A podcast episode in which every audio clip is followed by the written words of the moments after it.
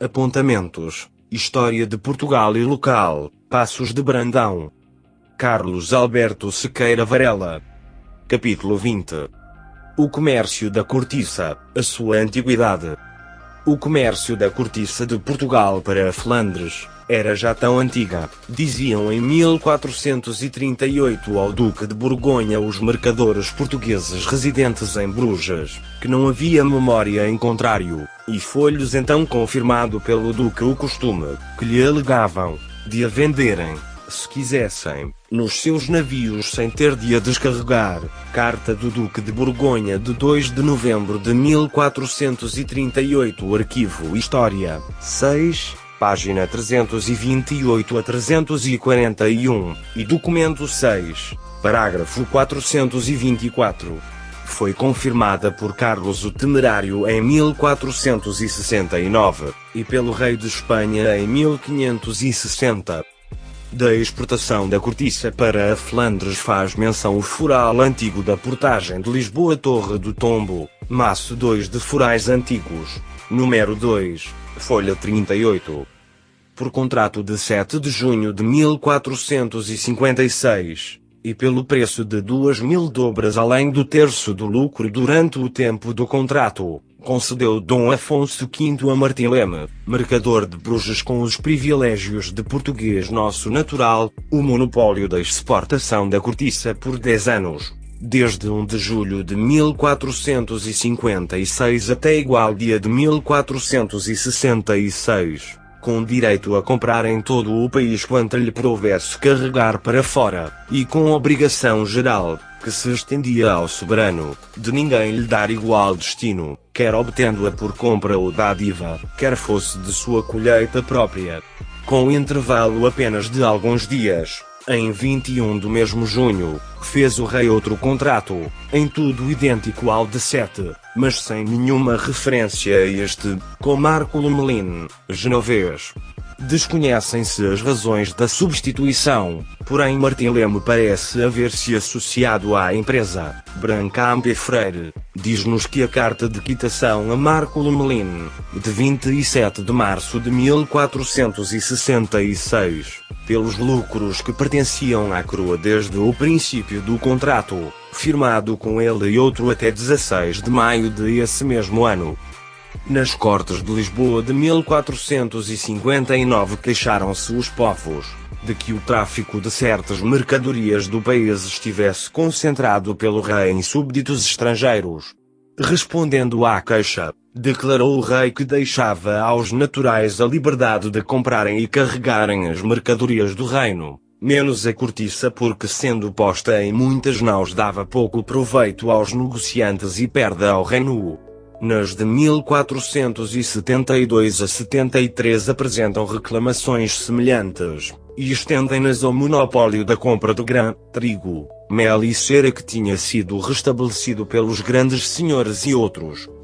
Reclamam novamente os conselhos em 1475 por lhes constar haver o soberano celebrado contratos sobre o sal e a cortiça, Repetem-se ainda as reclamações em 1481 a 82 em relação a os inconvenientes de não ser livre a venda de cortiça, cujo monopólio aliás estava findo, e sobre o grã e a criação do trigo. Assume o rei para si o negócio da cortiça, mas em 1490 estava dado a um particular, na Assembleia em Évora, de 1481 a 82, Continuaram as queixas contra os monopólios, mas não era já do sal que falavam. Há muitos anos, clamam os conselhos, que os povos vêm nascer a cortiça nos montes maninhos e desertos, e o grã nos matos, e não ousam colher nem se aproveitam de elas por causa dos contratos e das graves penas a esse respeito estabelecidas.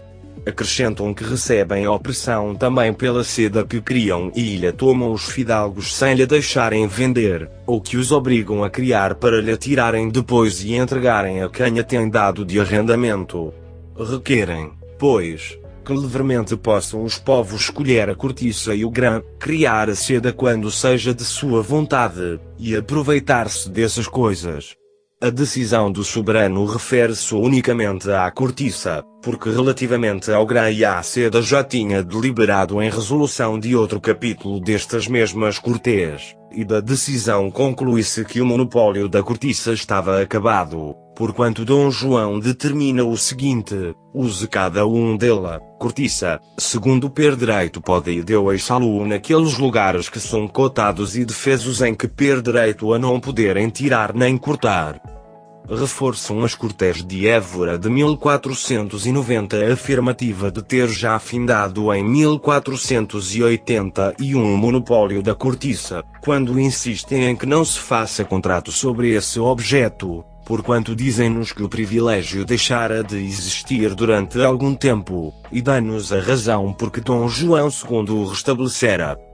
Vossa Alteza, expõe o capítulo, mandou, haverá seis ou sete anos pouco mais ou menos, vossas cartas por vossos reinos que vos eram necessárias para eles artilharias, para as quais vos cumpria haver certo cobre das partes de França, Flandres e Inglaterra, e que para isso rogáveis às cidades e vilas do reino que escusassem por cinco anos carregar cortiça para os ditos lugares, somente vossa Alteza, e porque rogo de rei é mandado a seu povo, cessaram demais sobre isso replicar a vossa alteza.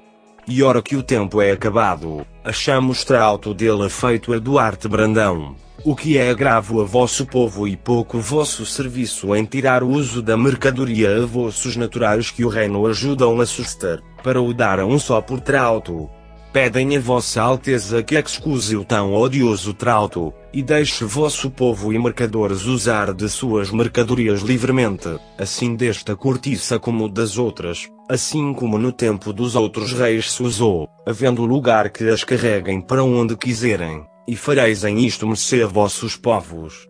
A resposta de Dom João e, por outro lado, também curiosa, considerada, diz ela, esta causa bem, é mais dano que proveito de seu povo andar solto e fora de uma só mão, porque uns tolhem o proveito aos outros. Porém, acabado o tempo do trato de Duarte Brandão, que se acharem alguma boa maneira como de dela possa o reino receber mais proveito, que lhe prazerá de entender nisso. No reinado seguinte, nas Cortes de Lisboa de 1498, reclamando mais uma vez os conselhos contra os tratos do coiro e de cortiça, e requerendo que pudesse cada um carregar a cortiça para onde lhe aprovesse, e vendê-la a quem fosse da sua vontade, defere-lhes o monarca, fim do que seja o contrato existente, o monopólio do grã foi extinto por lei de 18 de julho de 1499, ficando inteiramente livres a apanha e a venda. História da Administração Pública de Portugal, tomo 4, páginas 57 a 60 por Henrique da Gama Barros Lisboa 1922. Algumas considerações sobre o estabelecimento da indústria corticeira no norte de Portugal em Aveiro e o seu distrito, no 9 de junho de 1970, encontrei um artigo escrito por José de Almeida Mira, sobre a origem da indústria rolheira no norte do país, em que nos afirma o seguinte. Lamentavelmente, receio bem que esteja ainda por escrever a história da indústria rolheira no norte do país. Na verdade, não tenho conhecimento algum da sua existência e, muito menos, da sua origem. Tudo o que se sabe relativamente ao início da industrialização da cortiça no norte do país perde-se nas mais díspares versões, sobretudo a partir dos anos anteriores a 1900. Com efeito, salvo elementos concretos em contrário, a explicação da origem da indústria rolheira no norte chega vagamente até nós, numa transmissão de história falada, muito difusa e imprecisa. Admite-se, porém, que a indústria rolheira tenha proliferado em regime de artesanato doméstico, tendo encontrado, inicialmente, como mercado de consumo, as caves de vinho do Porto. Seguindo esta linha de orientação histórica, facilmente se compreenderá qual a razão do alheamento narrativo acerca de uma indústria que se iniciava de modo rudimentar, ou quase medieval, Talvez o vulgo de então não se apercebesse de que se esboçava, pela primeira vez, a que viria a ser a maior concentração da indústria rolheira do país. Hoje, 1970, num total de 207 unidades fabris. Estas unidades estão repartidas mais densamente pelas freguesias de Lourosa, Lamas e Passos de Brandão. A indústria rolheira estende-se, ainda, sem tamanho afluxo às freguesias limítrofes de Fiães, Mozelos, Oleiros e São João de Ver. Com efeito, pode quase asseverar-se que a indústria rolheira do Norte se encontra quase exclusivamente no progressivo Conselho da Vila da Feira. Como verificamos, em Henrique da Gama Barros, História da Administração Pública de Portugal. Já no século XV se explorava e exportava a cortiça, principalmente para Flandres, em que era utilizada. O autor não nos explica tal, mas era objeto de discussões, o monopólio da sua exploração e venda, como ficou bem explícito no que transcrevi. Quanto à época da industrialização da cortiça no norte de Portugal, encontrei um artigo de José Joaquim Parreira, A industrialização da cortiça no norte de Portugal, o caso das fábricas mineiras, de veras interessante sobre esta matéria e do qual vou transcrever algumas partes. Em considerações prévias, diz-nos que a cortiça é entre os produtos silvícolas aquele que coloca Portugal em primeiro lugar à escala mundial Atualmente, o nosso país, além de ser o maior produtor, é responsável por mais de metade da transformação da cortiça. Esta matéria-prima, que se encontra desde trás os montes ao Algarve, foi valorizada inicialmente em função da aplicação e generalização da rolha no engarrafamento de vinhos, cuja descoberta remonta à segunda metade do século XVII, 1680, e é atribuída ao monge beneditino Dom Pierre Perignon, que a utilizou como vedante nas garrafas de champanhe. A indústria rolheira, a forma mais primitiva da indústria corticeira, teve o seu berço na Catalunha, na província de Gerona, parecendo provável que nos anos de 1770 a 1780 já tivesse algum desenvolvimento, ainda que pequeno. De acordo com vários autores, a indústria corticeira foi introduzida em Portugal por operários catalães que ensinaram os nossos operários a arte de transformar a cortiça, Assim, as primeiras fábricas terão sido instaladas no coração do Alentejo e Algarve, as regiões produtoras por excelência. Embora não haja unanimidade quanto ao local berço desta importante atividade, há autores que atribuem a primazia cronológica ao Conselho de Montemoro Novo e outros aos de Estremoz e Évora. O que parece ser evidente é que a indústria preparadora e transformadora corticeira desenvolveu-se em primeiro lugar nas regiões a sul do Tejo. O caso das fábricas mineiras.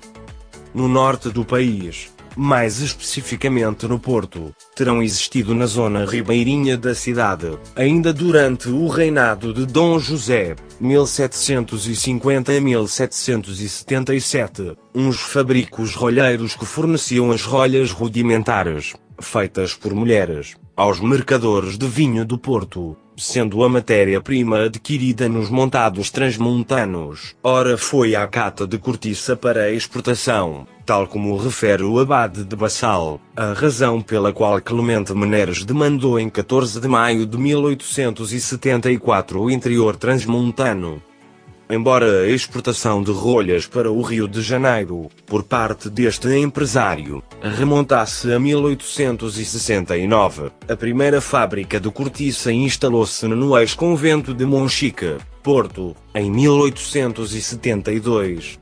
A necessidade dessa matéria-prima tornou-se mais premente a partir do momento em que ele próprio desenvolveu e ampliou os negócios no mercado externo mediante a realização de várias viagens. Em 1872 parte para o Rio de Janeiro, tendo percorrido todo o Brasil e as repúblicas do Rio da Prata. No ano seguinte viaja para Hamburgo, onde desde há alguns anos tinha um representante da firma Paz e Mineras, Bremen, Berlim, Viena de Áustria, Holanda e Bélgica, Londres, Liverpool e Manchester.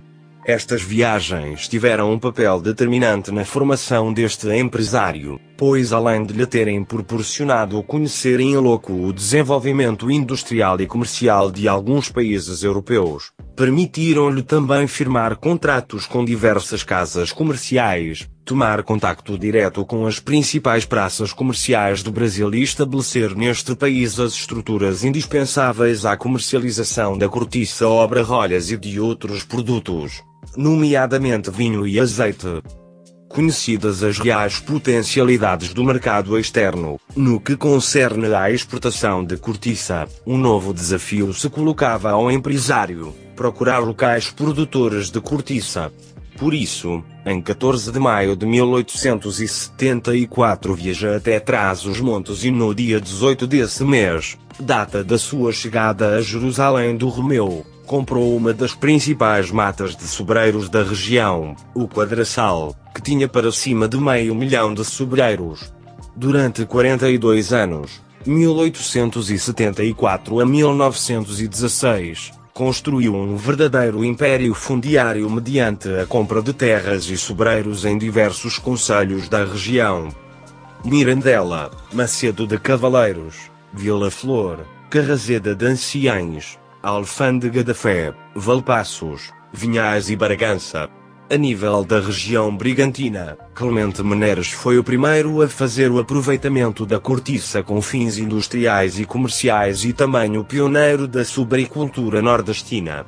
À data da sua chegada a Jerusalém do Romeu, a cortiça era menosprezada pelas populações locais e os sobreiros eram devastados pelo fogo, pela ação do homem e pelos rebanhos de cabras.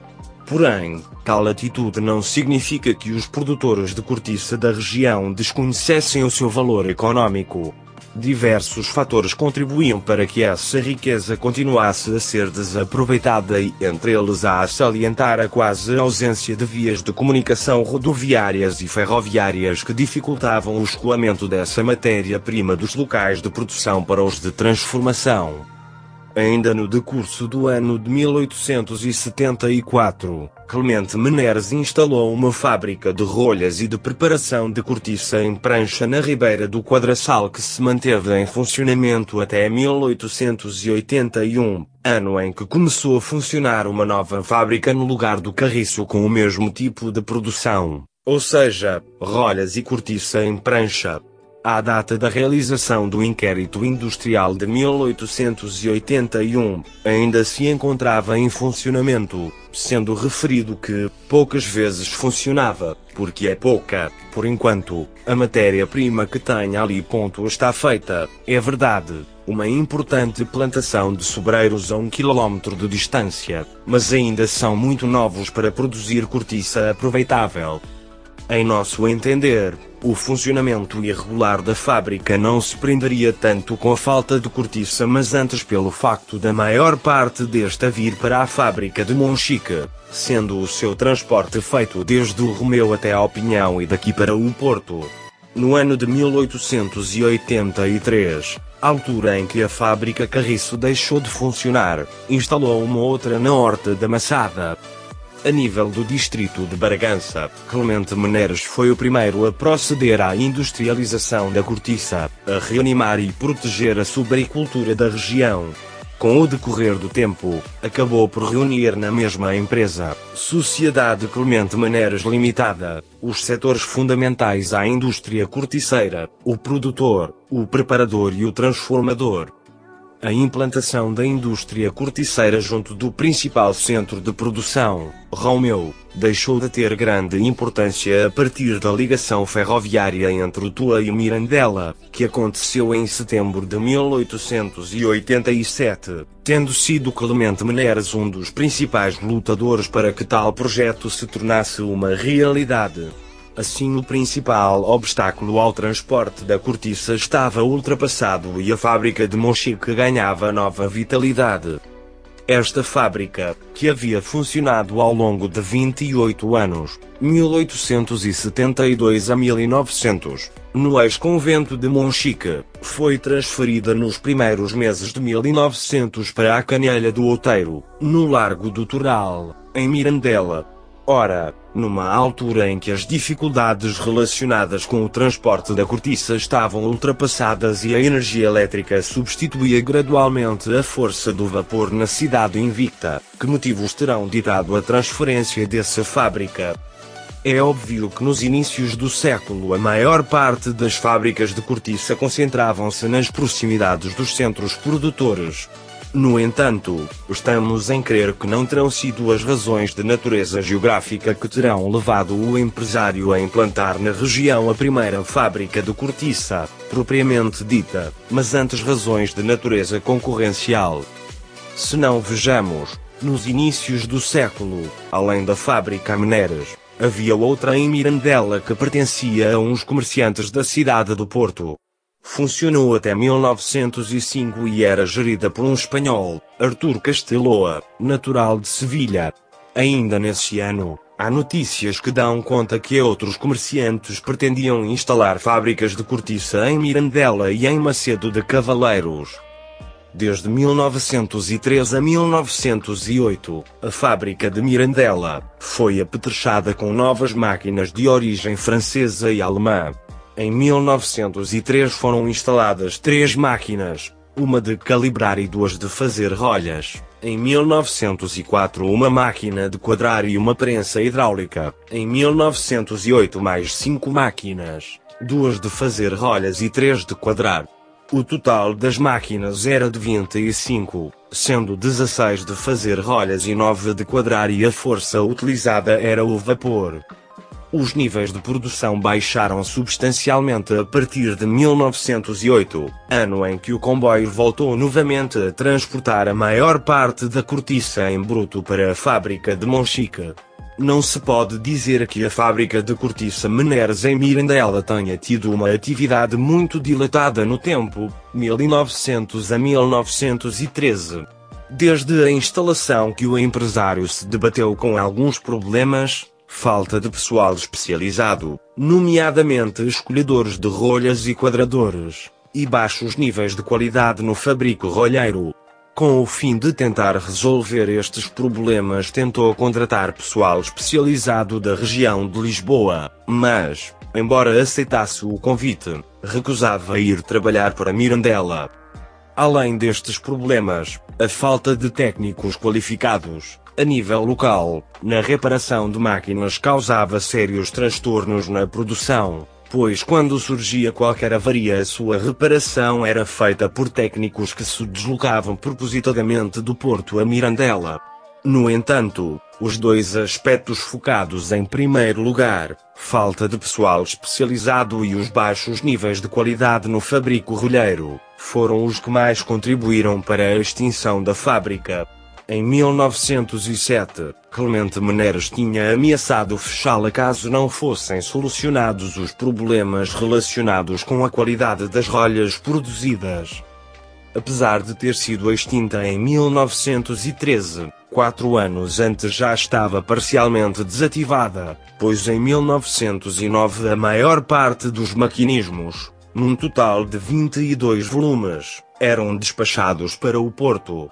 A partir desse ano, a fábrica de Monchique foi sucessivamente apetrechada com nova maquinaria. Em 5 de fevereiro de 1909 a firma Arquer Erika apresentava à Sociedade Clemente Maneiras Limitada uma proposta para a aquisição de dois motores a gás pobre cada um com 15 e 19 cavalos de potência. Em 1912 dava-se um grande salto em termos de equipamento mediante a compra de novos motores elétricos e de novas máquinas para triturar cortiça, cuja capacidade rondava os 400 a 500 kg por hora.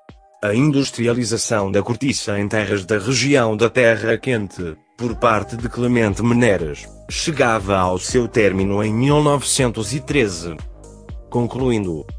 No contexto empresarial do norte de Portugal da segunda metade de 800 e primeiros anos do século XX, Clemente Meneres teve um papel importante na industrialização do setor corticeiro a nível da cidade invicta e, em especial, do Nordeste transmontano. No distrito brigantino, além de ter sido um dos primeiros a fazer o aproveitamento da cortiça com fins industriais e comerciais, foi também o principal impulsionador da subagricultura. Assim, graças aos empreendimentos levados a cabo neste setor pelo empresário e ao longo de 42 anos, 1874 a 1916, foi possível preservar áreas de sobreiros e proceder a novas plantações. O ex-convento de Monchique, no Porto, Jerusalém do Romeu e Mirandela foram os principais locais onde este empresário instalou fábricas de cortiça tendo contribuído para a industrialização e dinamização de um dos setores de atividade que foi marcado por profundas crises em finais do século XIX e inícios do XX.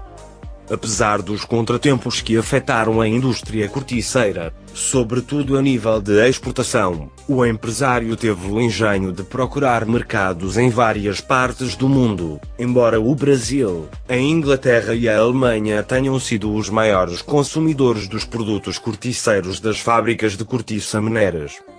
Por fim, Saliente-se que, do ponto de vista empresarial, o caso deste empresário teve algo singular na medida em que reuniu na mesma empresa, Sociedade Clemente Maneiras Limitada, os setores vitais da indústria corticeira, o produtor, preparador, transformador e comercial.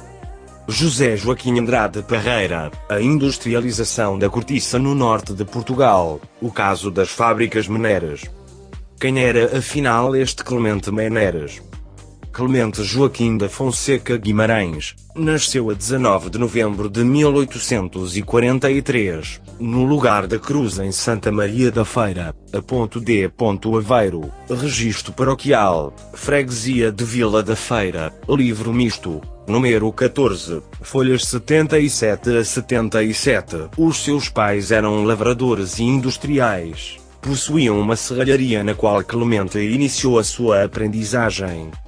Em 1859, por intermédio de um tio, rumo ao Brasil, apenas com 16 anos. Trabalhou na chácara do tio em Catumbi e num armazém de comércio do mesmo tio, que aos 18 anos o casou com a sua filha Maria da Glória.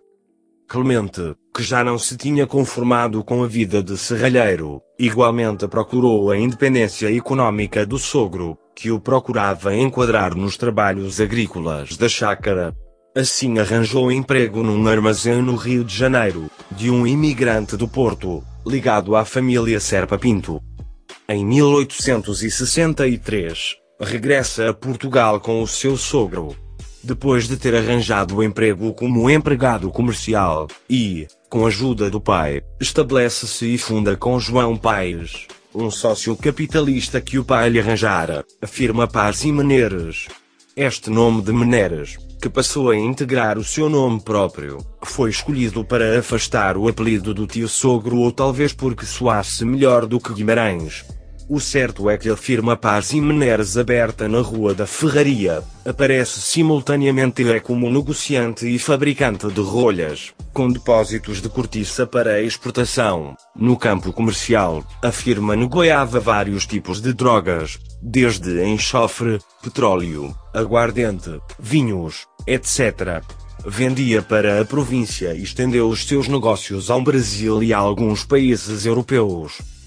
Tanto a sua evolução como empresário, como a sua ligação atrás dos montes, já ficou bem expressa, no que a ele me referi, quanto à sua contribuição para o desenvolvimento do setor corticeiro na cidade do Porto, bem como no Nordeste Transmontano. Cronologia 1438 A exportação da cortiça para a Flandres 1456 Contrato de 7 de junho de 1456, com um marcador de Brujas, Martim Lema. 1459, Cortes de Lisboa. Queixa do Povo. 1472 a 73, Cortes de Coimbra Évora. Novas Queixas do Povo. 1475, em Évora o rei afirma que nunca mais concederia monopólios, 1481 a 82, Assembleia de Évora. Continuam as queixas. 1490, Cortes de Évora. afirmam que já ter findado o monopólio da cortiça em 1481. Insurgem-se quanto ao trato dado a Duarte Brandão. 1498, Cortes de Lisboa. Reclamação novamente pelos conselhos relativos aos tratos dos coiros e da cortiça. 1750 a 1777, Porto, zona ribeirinha da cidade, reinado de Dom José, terá existido uns fabricos rolheiros. 1770 a 1780, a indústria rolheira, a forma mais primitiva da indústria corticeira, teve o seu berço na Catalunha, província de Gerona.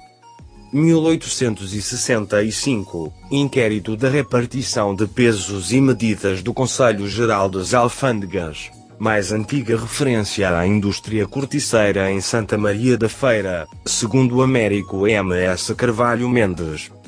1869, a exportação de rolhas para o Rio de Janeiro. 1872, fábrica de rolhas no Porto, Ex-Convento de Monchique, de Clemente Meneres. 1874, instalação, pelo mesmo empresário, de uma fábrica em Quadraçal, Mirandela. 1881, inquérito industrial. 1883, fecho da fábrica do Carriço, abertura de outra na Horta da Massada, Conselho de Mirandela, por Clemente Meneres. 1887, ligação ferroviária entre Tua e Mirandela.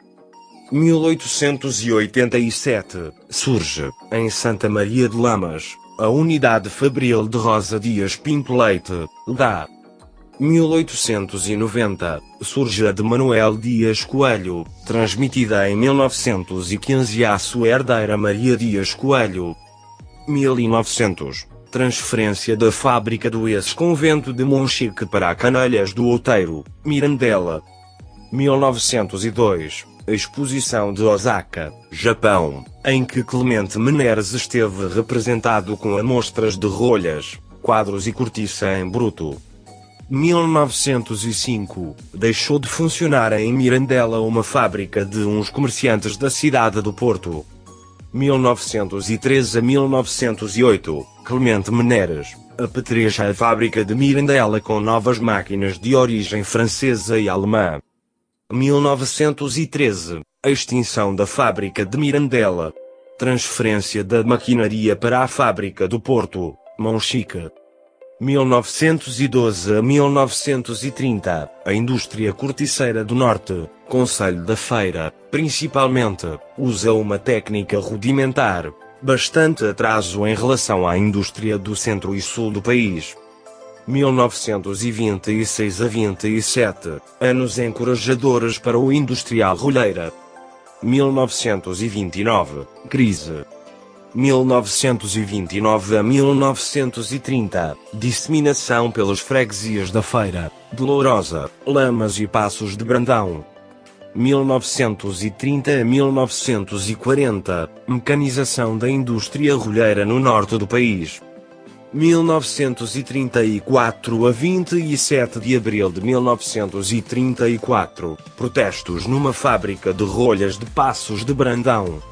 O relatório apresentado ao Ministério do Interior, pelo Comando-Geral da GNR 1 de maio de 1934, diz que as causas foram as seguintes. Existem em Passos de Brandão umas 50 fábricas de cortiça, sendo umas 20 de mais importância, orçando o operariado corticeiro por umas 3 mil pessoas naquele conselho, feira. Porém, a fábrica em questão, de maior importância que as outras, possui maquinismos modernos recentemente instalados, que lhe permite uma maior capacidade de produção jogando as restantes que não podem competir com ela e lhes vêm acarretar dificuldades de vida comercial futura. Emprega esta fábrica umas 300 pessoas, e declarou o gerente da mesma empregar todos os operários que porventura queiram ali trabalhar, pois tendo grandes encomendas de mercadoria para várias nações, França, Bélgica, Inglaterra, Brasil, Alemanha, Holanda, Checoslováquia, garantem-lhe trabalho para mais de oito meses. Só com as encomendas presentes, como constatamos. O governador civil de Aveiro, em 7 de maio de 1934, comunicava ao ministro do Interior, por virtude de ter começado agora o funcionamento de alguns novos maquinismos instalados numa das fábricas de rolhas existentes em Passos de Brandão, Conselho da Feira, esboçaram alguns operários dessa fábrica uma atitude de protestos tumultuosos no dia 27 do mês findo. Fonte: Arquivo Nacional da Torre do Tombo. 1934, criado o Sindicato dos Operários Corticeiros do Distrito de Aveiro, 30 de maio de 1934, por Tavares Adão e outros, com sede em Santa Maria de Lamas. Em 20 de agosto de 1975, muda o nome para Sindicato dos Operários Corticeiros do Norte. 1937, fundação da delegação da JNC do Norte. 1970, contrato coletivo de trabalho celebrado com o Grêmio Regional dos Industriais de Cortiça do Norte e o Sindicato Nacional dos Operários Corticeiros do Distrito de Aveiro. 30 de junho de 1970. Das diversas aplicações em que se utiliza a cortiça, encontrei um artigo em um instituto, Revista Científica e Literária, volume 121, Coimbra 1959, páginas 72 a 76 cujo título me chamou a atenção, a cortiça, como material orgânico e elástico a aplicar nas construções antisísmicas, por Raul de Miranda, e, que vou transcrever na íntegra, na certeza de estar a contribuir para o conhecimento de mais esta aplicação da cortiça, chamando a atenção, de que este artigo foi escrito no ano de 1959 o estudo cada vez mais minucioso das condições sísmicas dos diferentes países e a necessidade naturalmente intuitiva e sobretudo humana de preservar a vida tem concorrido para que se faça com mais larga vantagem a aplicação dos princípios técnicos com bases no estudo e conhecimento dos vários materiais a empregar na edificação das habitações. A amplitude do movimento vibratório nos sismos é a origem dos desastres e desmoronamentos principais, variando entre valores inferiores a 1 milímetro, pode atingir até 30 centímetros. Muito abaixo deste número, já os sismos se podem classificar de destruidores, observando-se que com amplitudes menores de 4 centímetros e períodos curtos, já são notados desastres. Uma das coisas fundamentais nas construções dos países sísmicos é a escolha do tipo do edifício, ou melhor, a sua própria planta. Priolo, técnico italiano, decide inteiramente a favor da planta circular, por ser aquela que oferece igualdade de resistência em todas as direções, o que a torna mais vantajosa do que a quadrada, retangular, poligonal ou triangular. No caso do nosso país, em que a sismicidade não atinge paralelo com as regiões mais abaladas, o tipo de planta pode deixar de constituir a preocupação dominante. Isto não significa que descuremos a maneira de construir e possamos gozar de uma tranquilidade completa. Numerosas têm sido as experiências efetuadas, com vista à escolha dos materiais a indicar nos edifícios antissísmicos. De todos, o ferro e o cimento armado, constituem os mais resistentes e os que melhor provaram, nas manifestações sísmicas mais violentas. As formações metálicas são indicadas por originarem a obtenção de triângulos invariáveis. Passando a outros materiais de construção, verifica-se a superioridade do tijolo em relação à pedra, no levantamento das paredes, sendo aquele mais resistente do que esta. Em qualquer caso, deve sempre atender-se ao princípio de F. Montessus de valor, nunca economizar a espessura das paredes nos países submetidos aos sismos e não hesitar em dar-lhe um terço, pelo menos, a mais, do que seria normalmente indicado. A edificação em adobo é muito precária e nociva nos países sísmicos, por ser facilmente destruída, devido aos movimentos verticais, também é de eliminar a construção de paredes com elementos de densidade diferentes, porque a sua resistência às vibrações é diversa e constitui perigo imediato.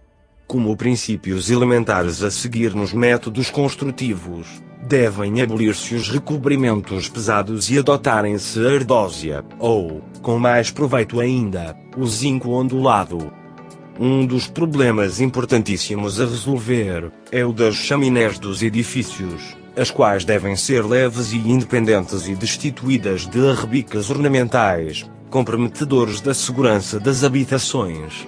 No tremor de terra de Charleston, de 1886, a proporção das chaminés destruídas foi de 95%. Em 14 mil existentes, 13.200 foram aniquiladas. Os terraços, nas partes superiores dos edifícios, são formações arquitetônicas a por de lado, assim como as abóbadas, que, apesar de resistirem aos movimentos no sentido vertical, são desconjuntadas pelas ações dinâmicas horizontais. Também nas paredes, o arco redondo é mais proveitoso nos edifícios antissísmicos do que outro qualquer, por oferecer maior estabilidade.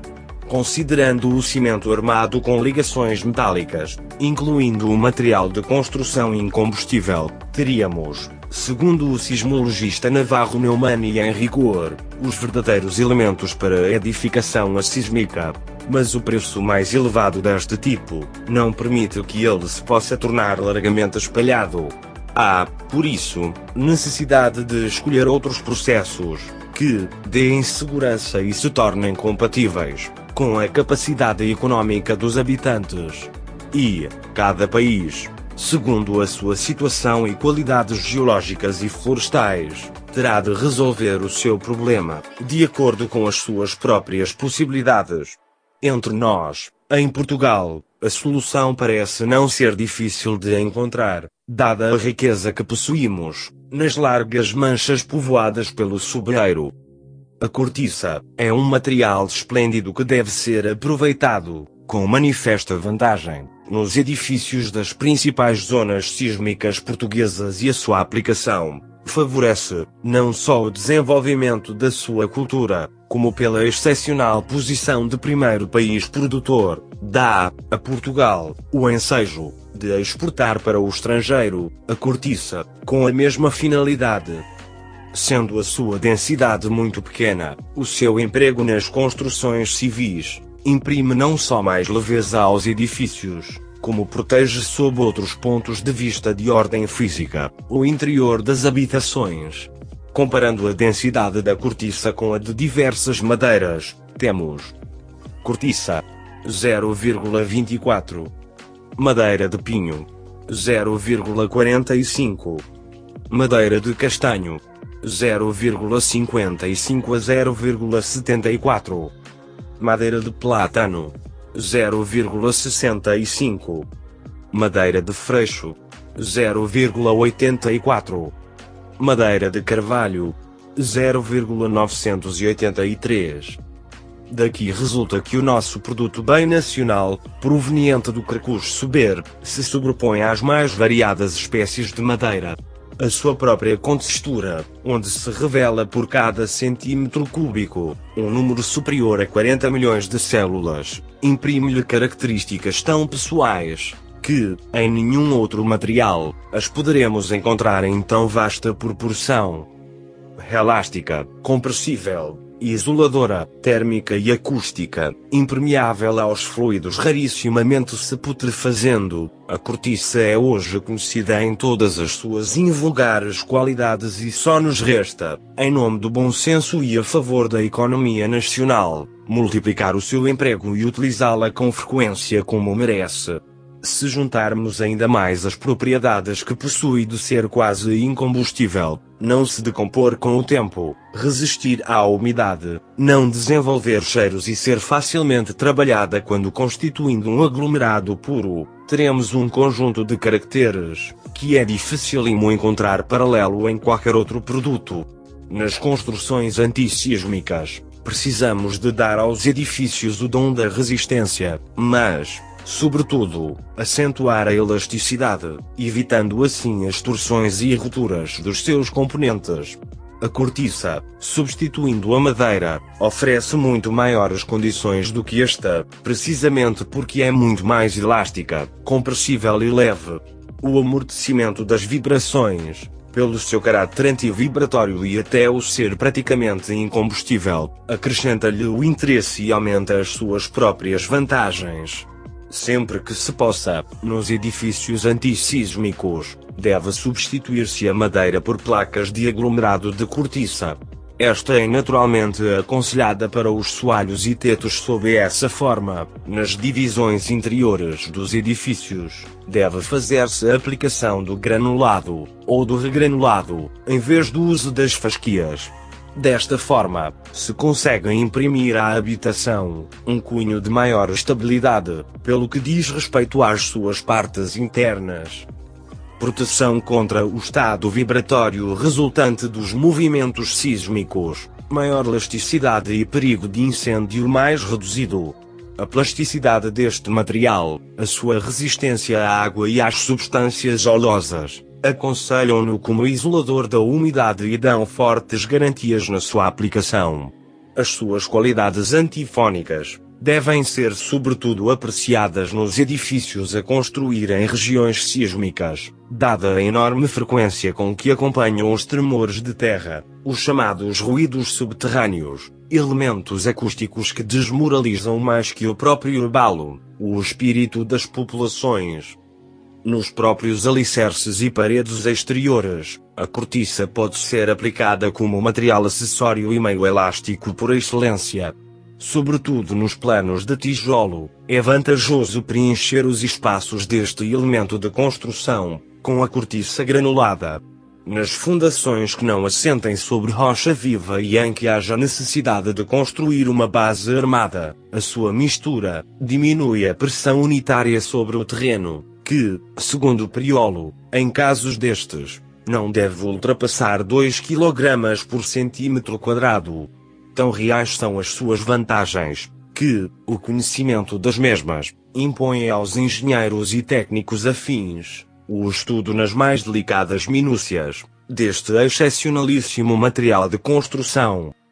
E, por mais experiências que no estrangeiro se hajam feito, para substituir este produto vegetal, por outro de iguais qualidades, não se conseguiu até agora, pelos processos da técnica, descobrir um sucedâneo da cortiça. Esta continua a ser, pelas suas propriedades intrínsecas, um produto natural que supera em realidades. Qualquer outro conhecido, constituindo uma base econômica de primeiro plano na riqueza nacional. A cortiça, mercê às favoráveis condições climáticas que possui no nosso país, vê crescer dia a dia o seu emprego e não pode deixar de ser considerada como uma revelação particular da nossa paisagem silvícola. Nas habitações das nossas zonas sísmicas, ela pode e deve assegurar, mercê da sua própria estrutura, um maior resguardo aos edifícios e servir a vida, em silenciosa e branda proteção, contra os efeitos inopinados dos agentes endógenos.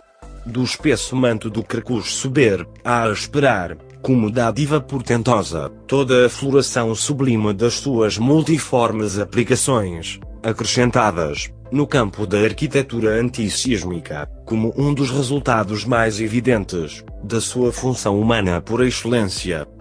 Raul de Miranda, em O Instituto, Revista Científica e Literária, Coimbra, 1959.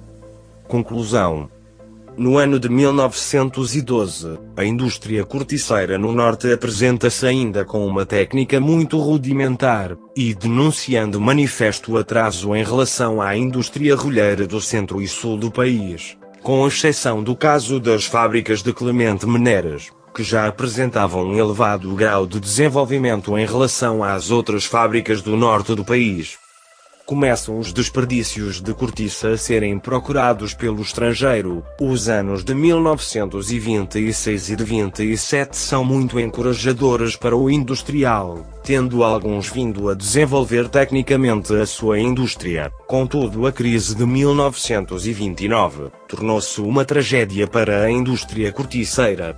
O estado quase rudimentar mantinha-se, aproximadamente até 1930. É no decênio 1930-1940 que o industrial nortenho fica receptivo a técnicas mais evoluídas para a indústria rolheira e que há muito era aplicada no centro e sul do país. A mecanização é feita, e surge o medo do operariado de perder o emprego, surgem protestos, mais generalizados no centro e sul do país do que no norte, onde surgiu de Passos de Brandão, que foi prontamente sanado. Com a Guerra Civil Espanhola, 1936-1939, a indústria rolheira naquele país quase desapareceu, tirando os nossos empresários alguns proveitos, com a maior afluência de procura de rolhas de cortiça em Portugal e o Norte tomava também posição de relevo num maior incremento industrial. Na primeira parte da década de 50, 1950 a 55, é um dos períodos áureos da indústria corticeira. O consumo internacional aumenta, aquilo que Clemente Meneres tinha feito, muitos anos atrás, não esperar que os compradores o procurassem mas sim visitá-los e apresentar-lhes o produto a comercializar, começou a ser desenvolvido pelos industriais corticeiros, que assim passam a deslocar-se ao estrangeiro, divulgando os seus produtos.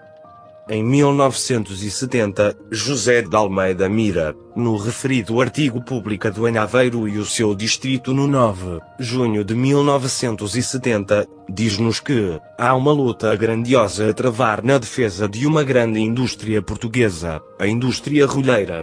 Nessa batalha de fomento e desenvolvimento técnico, industrial e comercial deveriam empenhar-se os organismos coordenadores, os industriais e o governo, Contudo, não deixa também de afirmar. Os alicerces de que emergiu a indústria rolheira não oferecem condições ideais para uma evolução saudável. Minguam os valores humanos na chefia ou direção das empresas. Faltam os viveiros de técnicos neste país para estudo de máquinas atualizadas e muito mais produtivas. Faltam as rédeas de um comando autêntico e eficiente nos organismos coordenadores travando oscilações e crises fabricadas, ignobilmente, por vezes, pelas empresas mais prósperas, na mira de grandes lucros. Rareia a mão de obra qualificada em consequência de uma franca imigração, que de modo algum serve para neutralizar o presente desequilíbrio industrial. Com tamanhas carências acumuladas, não é fácil admitir uma perspectiva feliz para a indústria rolheira.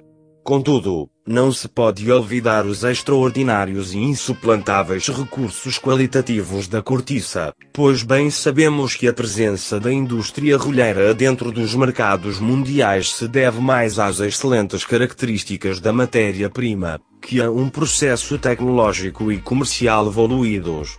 Mas não se pode perpetuar, por ignorância de uns, e por comodismo ou negligência de outros, este género de confusão comum em que tem assentado a vida industrial rolheira. Escrito por José de Almeida em 1970, em artigo publicado em Aveiro e o seu distrito, no 9, junho de 1970.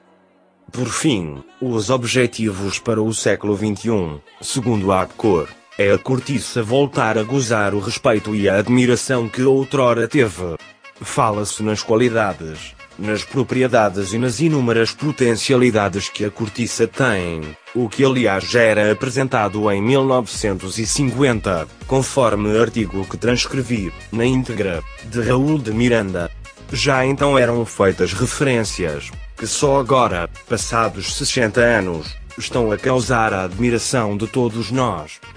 A cortiça é um produto natural e é agradável verificar que novos conceitos de utilização dessa matéria, que é ecológica, reciclável e biodegradável, estejam a aparecer, como os apontados pela Epcor. Design e Eco.design, indústria automóvel, bem como bolas de futebol, vedantes e outras inovações para indústrias como a aeroespacial, etc.